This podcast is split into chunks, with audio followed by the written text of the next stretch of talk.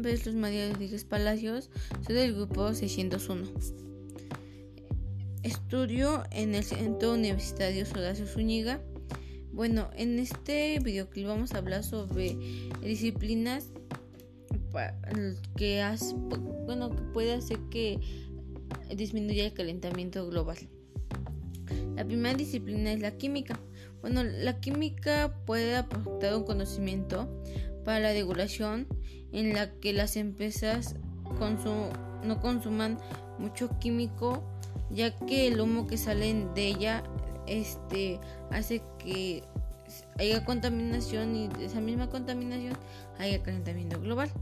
La biología, bueno, la biología nos puede ayudar para hacer análisis o estructura como es más fácil que no vaya aumentando el calentamiento, ya que está afectando a los seres vivos. La geografía, bueno, la geografía puede ubicar donde hay más contaminación, que eso afecta a este, al calentamiento global. Bueno, que haya más calentamiento global. Matemáticas. Bueno, matemáticas puede estimular las cifras de empresas que hay que contaminan más y este que es las que produce más contaminación y aumenta aún más el calentamiento global. La antropología puede ayudar a que los seres humanos no, no usen mucho los automóviles o, o que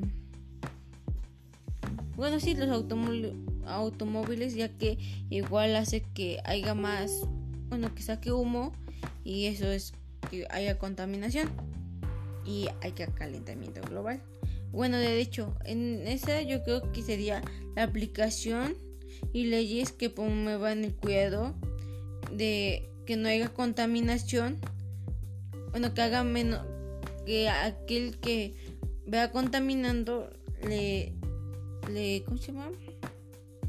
le hagan algo no sé y en la historia es el bueno puede ir el comportamiento de cada persona a su largo a su largo del tiempo desde que empezó a verse más el calentamiento global que está habiendo en el planeta bueno este otro punto sería eh, cómo nos me afecta o nos afectará este problema ecológico. Bueno, este nos afectaría igual por la extensión de algunos algunas especies especies ya que en los polos norte este están extinguiendo los osos polares por el mismo calentamiento global y el hielo se está deshaciendo. Igual nos puede afectar los rayos ultravioleta ya que nos puede dar alguna enfermedad como cáncer de piel y entre otras enfermedades. Mm, puede haber más incendios forestales y como va a haber más, bueno, como puede haber más incendios forestales, este